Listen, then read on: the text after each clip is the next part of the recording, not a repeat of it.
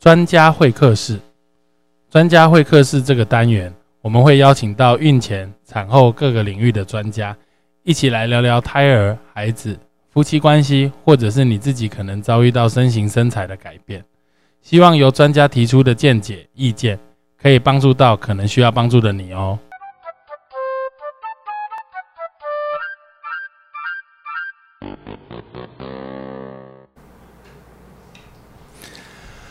Hello，大家好，欢迎再次回到成武乐运哈。那今天又是我们一个礼拜会录一次的专家会客室的这个单元。那我们今天非常荣幸有机会请到呃，现在罕病疾病基金会的执行长陈冠如执行长来接受我们这次节目的访问。我们请执行长跟大家打声招呼。是院长好，大家好。呃，我是罕见疾病基金会的执行长，叫陈冠如。啊，很高兴能够接受这样的访问，传达一些罕见疾病的讯息给大家。对，因为我我每天。哎，应该是说跟罕病的缘分，其实事实上是去年哦，我刚开始要成立基金会，然后我受到罕病基金基金会非常非常大的帮助哈，包含就是呃怎么做一个医疗型的慈善基金会，然后还有我们有合作了几场的活动，那我就觉得呃不管是执行长，还有那个永祥副执行长，还有熊哥那个。大家都非常非常的热心，在帮助我们，我觉得感受到无比的温暖。也很感恩有这个社会愿意再多关怀我们罕见疾病的病友，所以呢，陈武的加入，我们也非常的开心。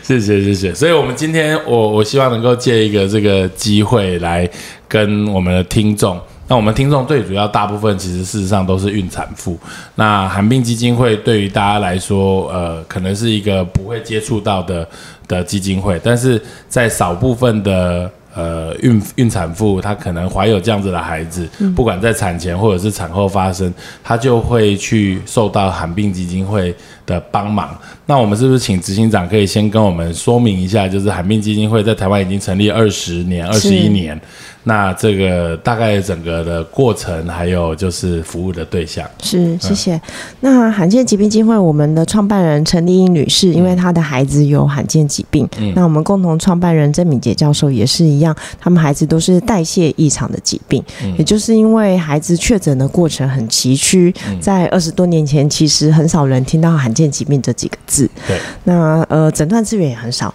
医生也很罕见，对，医生也很罕见，是，也就是因为。因为这样，他们刚好有这个机缘，都到国外求医。嗯，那也知道说，这个罕见疾病的用药叫做孤儿药，也是很难引进。台湾的，因为人太少了，每个药物都要专案进口。专案进口，而且他们用的奶粉刚好都是特殊奶粉，治疗这些呃蛋白质异常的孩子。所以有这样的机缘，他们回来台湾，透过呃我们董事长林全佩大夫的介绍认识，发现说原来台湾有很多这样的病友都需要帮忙。嗯，那刚好创办人跟我们共同创办人，他们是觉得他们有这样的能力，所以就登高一呼，那跟医界一起合作，希望能够把台湾的罕病制度建立起来。然后让病友不会觉得说，哎，求助无门，或是说因为罕见嘛，所以基本上你也很少遇到跟你自己一样的病友。那呃，家长也很孤单。那我们也希望说，成为这些罕病病友家庭的后盾。嗯，他们知道需要帮忙的时候可以找谁帮忙。嗯，就是这样机缘，我们就成立了基金会。嗯，那目前我们基金会有五十多个员工。嗯，像我自己是遗传咨询员。嗯，所以我会呃负责做这个基因的说明，因为罕病大部分是遗传疾病。基因问题造成的，所以会跟我们罕病家庭解释它为什么会发生。因为我想罕病病友第一个想就会觉得说，哎，是不是自己做了什么？错误的事情，好，或者怀孕过程有什么样子的，呃，没有注意到那些细节，才会生出这样罕见疾病的宝宝。嗯，所以我们遗传咨询师的工作就是解释这个基因是怎么造成、怎么发生的。嗯，那另外我们基金会有一些社工员、社工师，那当然因为罕病家庭很需要社会的协助，比如说引进一些资源给他们。然后心理的支持也非常重要，嗯，那所以社工员就扮演很重要的一个角色，嗯，所以就是有大部分都是这些直接服务的人员。我们先跟大家说明一下，就定义一下，就罕见疾病它的发生率或者怎么样的病叫做罕见疾病。是，对，嗯目前我们台湾有一个法案叫《罕见疾病防治及药物法》，这是全世界第五个法案。那这个法案就有很明确的定义，什么叫做罕见疾病。嗯，那目前我们就是由盛行率万分之一以下，嗯。也就是像台湾有两千一百万个民众嘛，对，那呃两千一百以下的疾病，我们就叫它是一个罕见疾病。嗯。所以大家可能比较常听到的，像是玻璃娃娃、嗯、渐冻人、嗯。小脑萎缩、嗯。小胖威力，嗯，还有就是在新生儿筛检比较常见到的疾病对苯酮尿症啊，其实苯酮尿大家每天都可以看到，嗯。你喝的可乐、嗯。后面就写苯酮尿症患者不宜使用，或者是呃口香糖对。哦，那这些都是属于罕见疾病的范围，对。大部分是基因遗传所造成的。对，我们目前呃有一个统计，就是说呃罕病疾病 罕病法实施到今，大概公告的罕见疾病有两百二十六种，但是罕病基金会服务的病的种类大概至少有两百六十一种以上，是所以里面有一些是可能呃以前。是比较少发生，但知道它可能事实上发生在万分之一以上，你还是继续把它包含。当然还有一部分是可能没有对，没有被被抓到，嗯，因为政府的公告罕病审查比较严格一点，它就是必须要是罕见性、遗传性，然后它的资源取取得比较困难，嗯。比如说诊断或者是药物取得比较困难，所以也是经过医疗单位就是专家学者一个一个把它认定是罕见疾病，嗯。然后就会有其他的社会福利，例如说是有重大伤病嗯。资格，在健保就是免部分负担或者是社会福利等等。嗯。那大罕病基金会，因为我们是呃公是一个公益团体，其实嗯就是很感谢大家捐助的一个、一个成立的团体哦，所以变成说我们服务的对象会比政府公告再广一点。对因为有些疾病它还没有列入公告罕病，可它就需要帮忙，嗯他就需要这个社会的协助。嗯我我跟呃大部分的听众是孕产妇，我跟大家说明一下，我们每次产检的时候会做这个呃产检嘛，然后所以我们以前最常见的就是政府的项目里面有包含的是地中海型贫血，那它的诞婴几率大概是二十分之一。那第二常见的是脊髓性肌肉萎缩症，大概是四五十分之一的机会。我们假设以五十分之一来说的话，就是如果你自己是五十分之一，先生也是五十分之一，那这种就叫做大 A 小 A。那小朋友碰到小 A 小 A 的几率就是四分之一。嗯，也就是说，如果我们以脊髓性肌肉萎缩症它的发生率是五十分之一来计算，小朋友生出来是脊髓性肌肉萎缩症的几率就刚好是万分之一。是所以脊髓性肌肉萎缩症算是罕病基金会里面一个比较是常是是见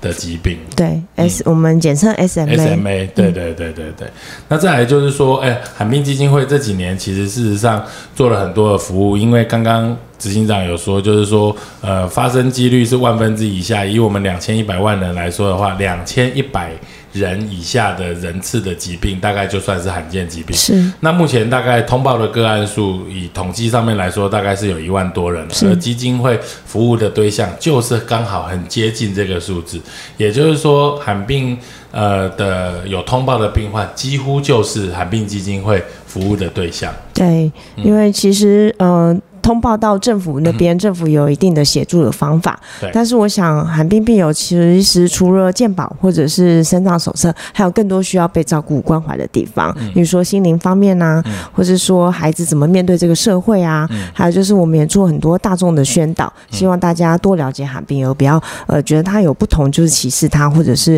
呃忽略他们。对，所以罕病其实完全是一个民营的机构，是。然后呃，他会有政府的资源来协助吗？还是主要都是靠自己自筹募款？嗯、都都是自筹募款比较多。那，那这个、嗯 是真的是很辛苦哎、是。嗯，对，因为我们觉得说，呃，因为罕病基金会也是一个倡议的单位，对，它不只是提供病友直接服务，有时候也要跟政府争取一些福利制度。嗯例例如说，我刚才讲的罕见疾病防治及药物法，就是基金会成立才有这个法案的对。那也就是我们病患家长最知道自己需要什么，所以我们要站出来告诉政府说，哎，我们需要一个稳定的制度。罕病的家属或者是病患本身，绝对是一群弱弱势团体，因为他的个案数很少，而且即便即便刚刚有提到说罕病大概有一万多人，但是这一万多人可能分属于一两百种以上的疾病。那这一两百种以上的疾病，大家每个状况都不一样，需要的帮助、需要的药物、需要的照顾的方式都完全不一样。是所以有时候其实相对来说会好像呃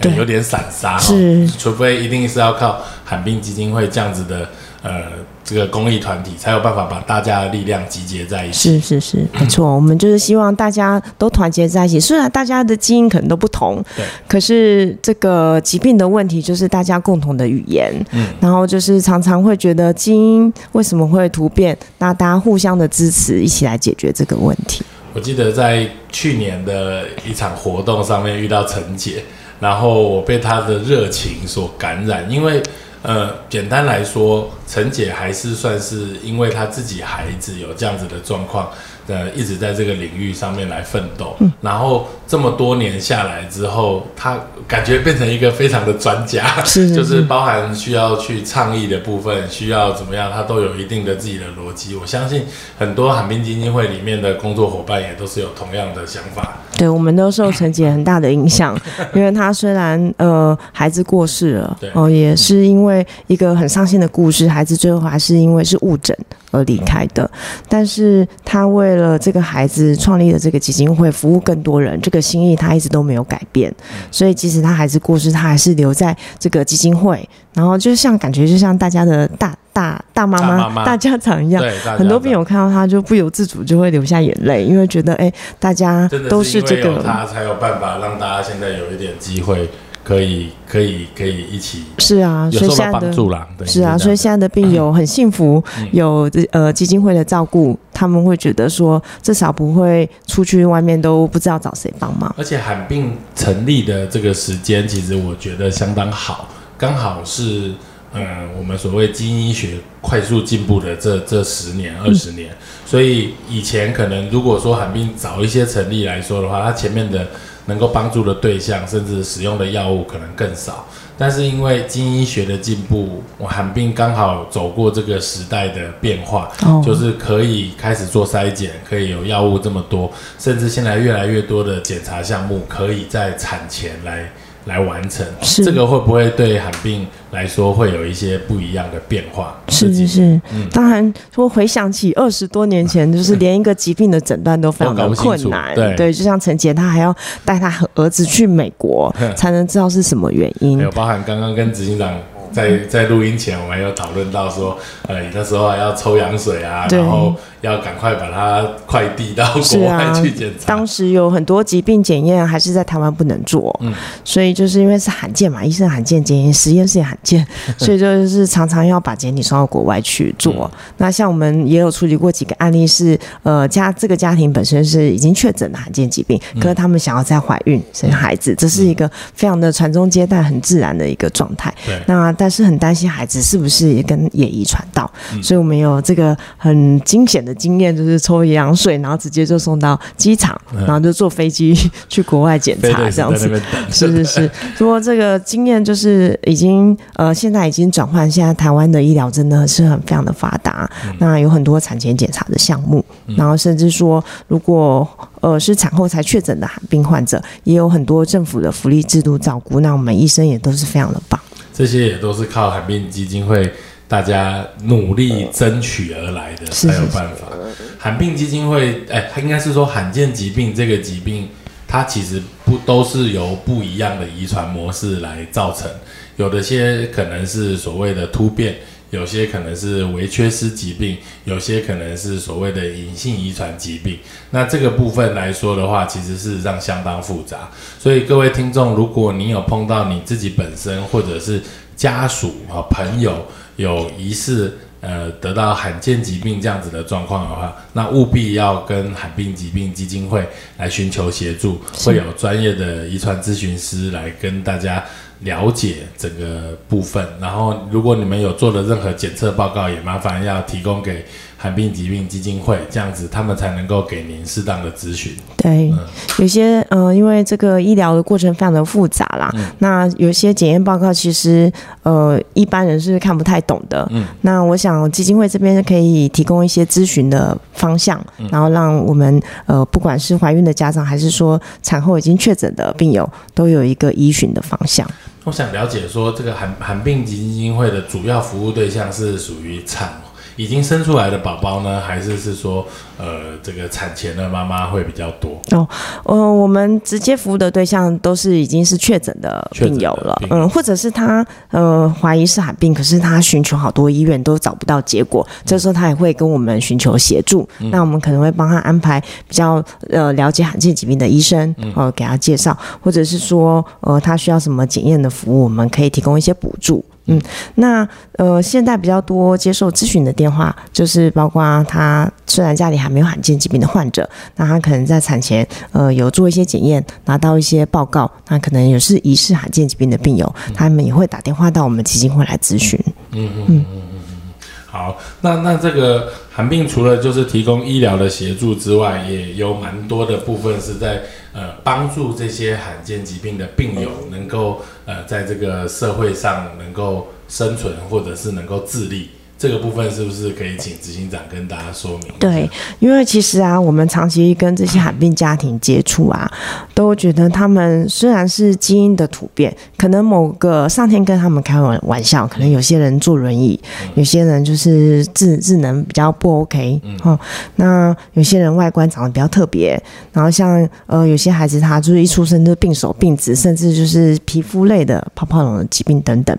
其实我们常常看到这些孩子，虽然凡是很生命、很生理上很痛苦，不过他们心灵上是非常富足的。可可能也就是因为疾病的关系，他们对于创作特别有天分。所以像我们基金会有写作班、有画画班，然后也有英文翻译班，哦，还有就是首创手作班，其实还有合唱班。我们都希望孩子他能够展现他能力很强的一部分，然后让他知道说，其实这些残缺都不会对他们造成任何的障碍，他们还是勇敢的。表现他们自己很棒的能力哦，像我们 SMA 的病友有好几个，他虽然坐轮椅，可是他们是总总统教育奖的得主，嗯，甚至有些病友还得过两次总统教育奖。嗯，那大家知道，像霍金啊，他也是一个渐冻人，对，可是他却有那么多的一个对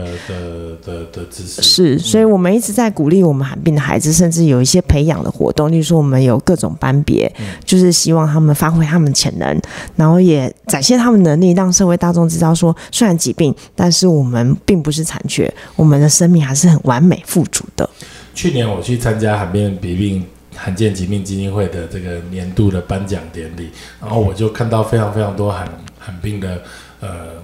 患者，他们得到了罕病的基金会的奖学金。然后整个过程虽然因为我后面有事情，所以我先离开，但是。我看到这么多，然后现场那时候陈时中部长也有来，然后还有很多社会上的公益团体提供了奖项给罕病基金会颁奖给这一些罕病的患者跟个案。我觉得下当下其实事实上是非常感动，因为在现在的社会常常都会是以外观来判定一个人，比如说我们。很习惯的脸书啊、IG 这些东西，大家就喜欢看漂亮的、美的。但是其实事实上，我们看到有一些人，他其实事实上肢体残缺，或者是说他外观跟大家看起来是所谓的不好看，但他其实脑部智商、他的行为判断是跟一般人没有差别，甚至更好。因为他他他的肢体行动没有这么方便的时候，反而他更专注在他的创作，像刚刚执行长提到的文创工作，他的美术绘画的这一块，他们其实事实上表现比很多一般人都还要来得更好。没错，没错。对啊，所以我觉得，嗯，我们我们要用不能带着一种特殊的眼光来看这一群人，尤其是我去年参加了几场寒冰的活动之外，就是。罕见疾病里面，大部分的小朋友，他他可能小不一定小朋友，可能都大人了，他们可能有肢体上的残缺，但是里面其实事实上有更大一群人，他其实外观根本看不出来。比如说刚刚有提到，包含陈姐的孩子，他可能是酵素的异常，他在外观上看起来根本是正常人。所以前一两个月，韩病跟台湾大哥大有合拍了一个公益的影片，募款的影片。里面那个影片我看的就非常有感触，因为小朋友他其实事实上是天真无邪的一群，但是他也有可能是造成伤害最厉害的一群，所以看到罕病。呃，他们有一些特殊酵素异常的小朋友，他的吃的东西，他的便当长得跟大家不一样，甚至他就有机会会被霸凌。这些我觉得是我们社会大众要能够更进步的一点。对，因为有些罕病它是可以明显的看到，有些是呃身体比较病弱，或者他必须要特殊饮食，可能一般人不了解的。可是不管怎样，他们的生活方式或他们必须要这样子做，才能够维持他们的生命哦。但不管怎样，都是每个人出生都有它的意义跟价值的。对，就像我们常常跟我们病友说：“哎呀，你真的是非常的珍贵啊！因为因为你的关系，我们才知道这个基因到底是什么功能，然后我们才能促进医药的发展 哦。所以呢，你是非常珍贵。”要珍惜自己，嗯，那我们也当然希望社会大众也呃付出一些关心，因为我们常讲说罕病，不管你在怎么做检验，还是会有 risk 产生，因为这个基因的问题随时都会突变的。可是不管怎样，他们呃这些出生的病友就是分担了这些几率的压力，所以呢，我们也很感恩自己身体健康，然后可以多做一些事来协助这些呃承担压力的、承担基因突变的这些朋友们。刚刚执行长讲。讲的这一段，我也再多做一些补充，就是我们很多人产检做了这个呃唐氏症筛检，比如说你做了羊膜穿刺，或者是做了非侵入性染色体检测，其实我们大部分检查的都是所谓的染色体异常，可能还有一部分有人家做羊水晶片可以检查所谓的微缺失疾病，但仅此于此。也就是说，大部分的罕见疾病它。呃，这一类的可以被排除，但是如果是隐性遗传疾病，其实我们并没有针对每一个隐性遗传疾病来做检查，所以所谓的正常，没有没有一定的正常。只是针对我们有做的项目，我们可以排除你得病的机会，但是没有做的，这个纯粹就是几率问题。没错。所以很多人那就会觉得说，哎，我身体很健康，我的另外一半也没有什么问题，我是不是不会碰到这种状况？我想大部分来寻求罕病基金会协助的患者。都是一开始都是这样子的心态，对他们会觉得我们家族都很正常，我每个产检都做啦，嗯，为什么我还是生出罕病的孩子？对，是不是可以请执行长分享，就是说一般呃真正碰到呃基金会需要协助的对象的时候，他们来了之后，他们心理的转变应该会有一定固定的起承转合。哦，嗯，我想每个为人父母，呃，在怀孕的过程一定是期待自己的孩子，会有很多的想象，嗯，那。很多罕病的孩子在被出生那一刻，他的命运就跟一般孩子不同。例如说，我讲到皮肤很异常的孩子，泡泡龙，对，然后还有这些外观异常的孩子。那，嗯，我觉得这个对父母来讲都是一个很大的 shock，因为大家都马是期待健康的孩子，所以。嗯，通常都是非常震惊、跟难难过，而且不能接受。嗯嗯，甚至说会有遗弃的，有人会开始想要是把这孩子出养啊，也是有这样的的状态。出养。是是是，那呃，在接受。确诊的过程也要一段时间，我觉得大家都蛮忐忑不安的啦，对，就会很焦虑，所以我们也常常接到这样子还没确诊前，呃，疑似的个案的一个焦虑的电话，就是家长的一个电话。那确诊之后呢，嗯，接下来就是怎么面对，嗯，怎么处理？嗯，那海碧金会呢，当然过去常常接触到这样子的伙伴，其实我们知道。嗯，陪伴很重要，所以在刚确诊这一刻，需要让家长有个安定，然后让他知道这个孩子的发展是什么。那甚至我们也会介绍跟他同病类的家长，这些家长我们叫资深的家长，病友团体，对资深资深学长学学姐，学长学姐，对他们已经很有照顾的经验，而且很很知道孩子会走走怎么走向，他们就会来安抚这些刚确诊的家长。那我觉得这个力量可能比医生啊，还有我们这些社工啊、咨询师更重要，因为家长。长跟家长之间几乎也不用讲什么，他们有一个频率可以对话，没错，他们就是互相来支持，所以我们会扮演这个桥梁，介绍同样疾病让他们认识，不然茫茫人海，其实他们不太知道跟他们一样的疾病是什么状态的。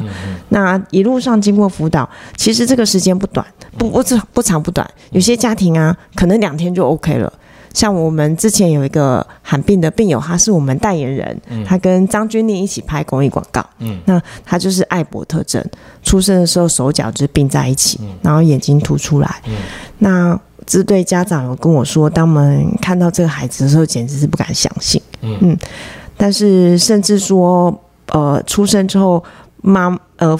呃产房也一直不敢抱孩子给妈妈看，嗯。嗯，因为妈妈就是一定最刚好还在产台上，一旦不能接受，那呃他要求说一定要去看这个孩子，嗯，那之后他们发现这个孩子是什么疾病之后呢，呃，他爸爸跟妈妈就决定他们只哭一天，嗯。就只能伤心一天，因为接下来就要为这孩子做出努力。对，既然这个孩子已经来了，我们就要努力。嗯。所以我听完这个爸妈的故事，真的觉得很感动，他们好正向，对，而且呢，也不是说完全不伤心，伤心一天，约好伤心一天。嗯。那之后呢，就带孩子做很多的手术。那这个孩子呢，也非常的心灵非常的健康，他觉得我没有跟别人不一样。嗯，那我也是可以交朋友，我也可以拍广告，然后还可以跟艺人这边打打闹，所以我觉得他是非常勇敢的一个孩子。当然，这就看这个家庭给他什么力量。所以这个家庭的转换呢，我们也需要呃谈病基金会其他家长的支持，或者是说社工人员给他们支持，然后陪伴他们走过来。只要度过这个难关，对。他们就会是非常的其实我。觉得常常都是心里的那个 心里那个念一转，就海阔天空。是，因为韩冰很很不容易的是，这些年来拍了非常多的公益的影片，呃，应该是说里面很多是真实故事的案例分享，我觉得每一部都非常的感动。我印象有一有一部很深，就是一个黑色素瘤的小女孩。然后她的爸爸本身是一个摄影师，他永远都在拍美的事物，所以他第一眼看到孩子出生是有一个巨大的黑色素瘤在他的手还有脸，他简直不敢相信。然后他自己在这个胡同里面转了很久，大概我觉得应该就我看影片应该有半年左右，我有点忘记了。然后他才转念去接受，因为他本来都会把他的孩子永远只拍右半脸，因为左半脸有一个黑色素瘤，他永远只拍左手，因为他的右手整只是黑的。那整个过程包含他的爸爸的心路历程，到他后面手术，类似用一个纪录片的方法做记录。我我觉得是传递非常非常大的正能量，而黑色素瘤它纯粹就是外观，他没有任何智商上面的问题，而这个孩子他异常的勇敢，他虽然童言童语，但是听他在接受访问讲的话，或者是可能只是侧拍旁拍他跟爸爸妈妈的互动，我我个人觉得这个影片传递很大的正能量，这也是我们要去接纳个一个跟我们不一样的生命，它一定还是正常的存在在这个世界上。没错，没错，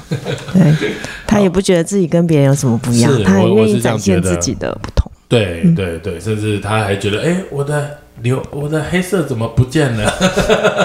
对对对，有碰到。那这这么多年，执行长已经在罕病基金基金会工作了十几二十年。那这么多年来，有没有碰到非常感人的故事，或者是让你很沮丧的事情？嗯，感人的故事几乎每天都会遇到。对对对，是啊，嗯嗯。常常也是会有工作的挫折，嗯。因为呃生病的一个，以前我常常想说，上天真的玩笑开很大。嗯。那我常常看到病友就是在跟生命挣扎。嗯。那我例如说，我刚来基金会的时候，呃我第一个认识的病友是舞蹈症。嗯。那以前只有在书本看过对。汉汀的舞蹈症是一个对显性遗传，然后是第四号染色体，然后发生在某个小岛，很多人委内瑞拉这个小岛有很多这个、这个舞蹈症的病人，就只有看过书，然后只知道他们会手足舞蹈，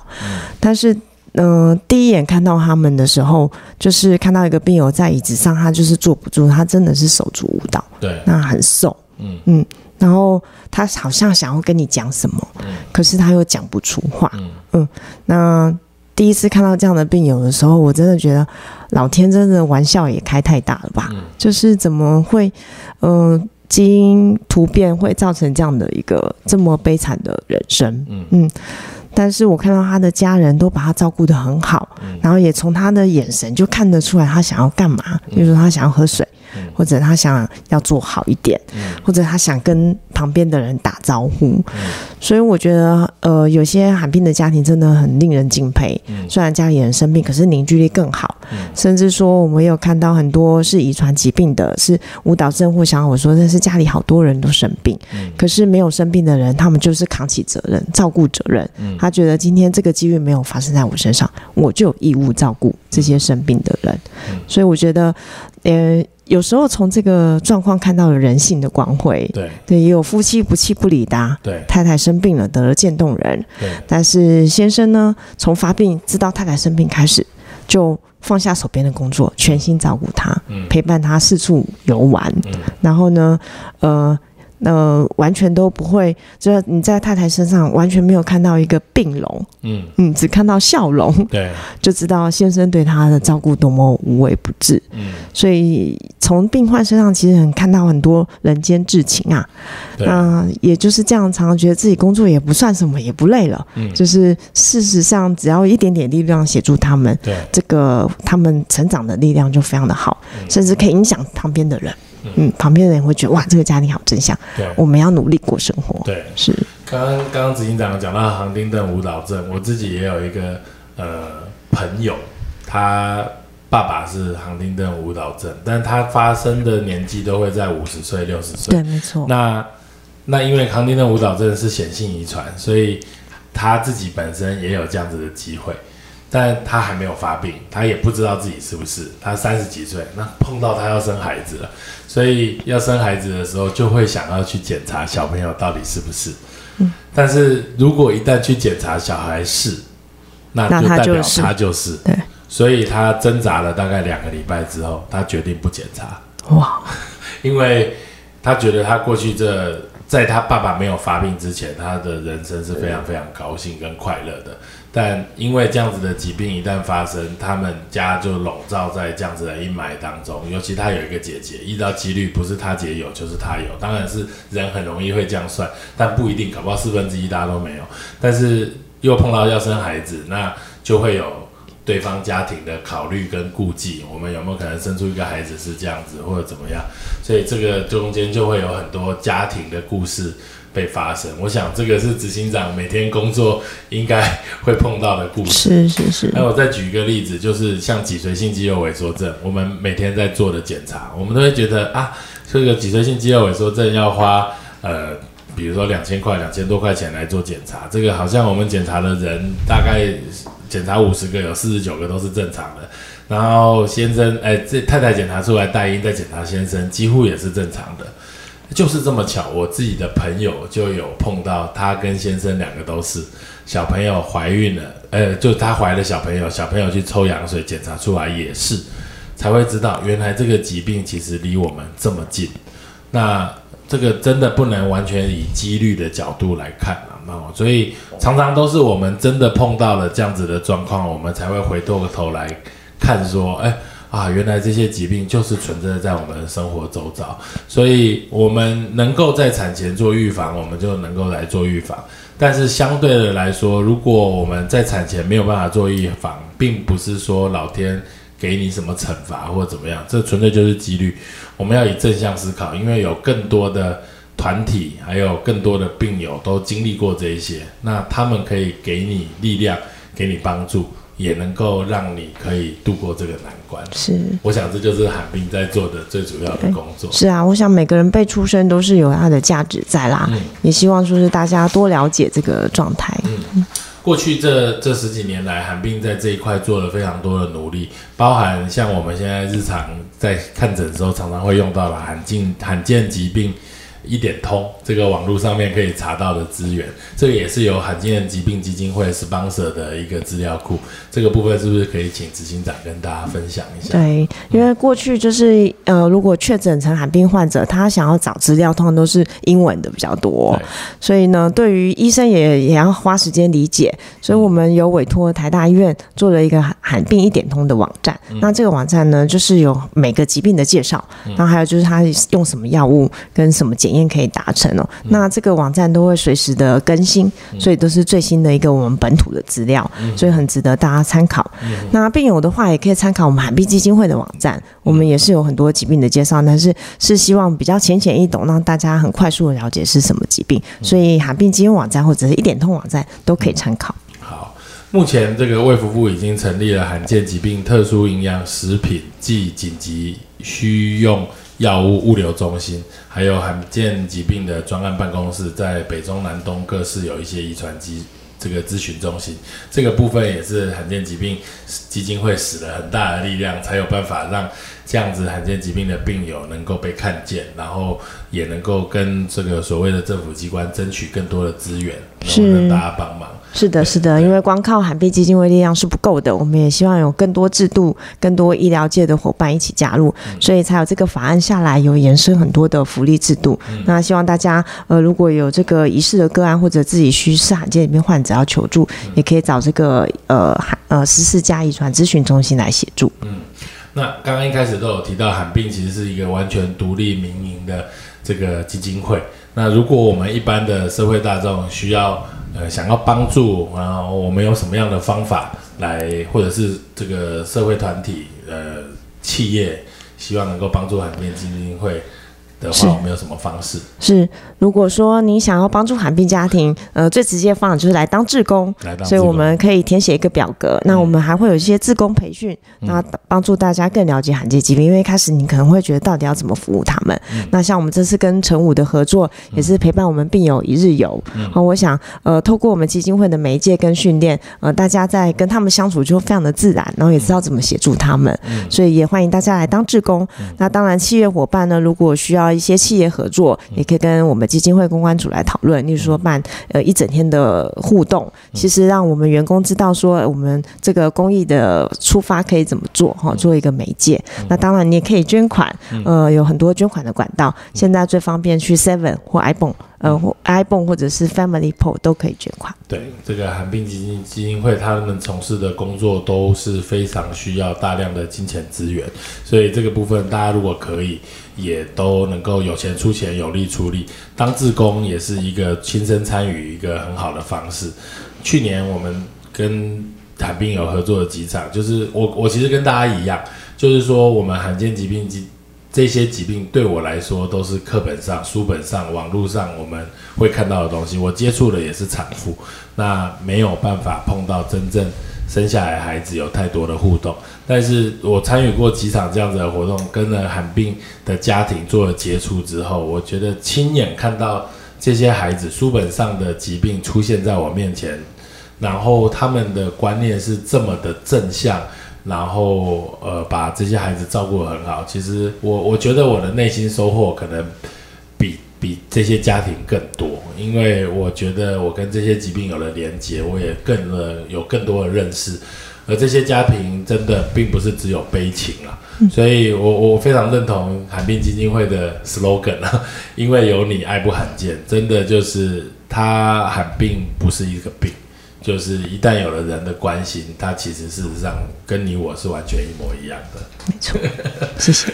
好，今天真的非常感谢呃陈那个关如执行长有时间哈，很难得可以跟大家分享罕病的呃这么多点点滴滴，还有一些工作的内容，还有他们帮助的对象。呃，如果大家有钱能够帮忙。捐捐款，企业有的话可以寻求一些企业的喘息活动的合作，然后可以帮忙做志工。最后，是不是可以请执行长跟大家，呃，说有如果有疑似怀有，或者是说呃已经出生了这些罕见疾病的宝宝，罕见疾病基金会在这里可以帮助。是，对，嗯，我想这个。罕病呃，怀孕的大家一定都非常的担忧啦，然后有些可能会有一些异常的报告出现，但是我想我们都是正面来面对，正面来准备哦，大家也不用过于担忧，就透过咨询或者是更多的了解，我们可以做出更好的选择哦。那如果是已经确诊罕病的病友，更不用担心，罕病基金会在这边支持大家。好，谢谢，谢谢大家，谢谢，谢谢李医生，谢谢，谢谢，谢谢。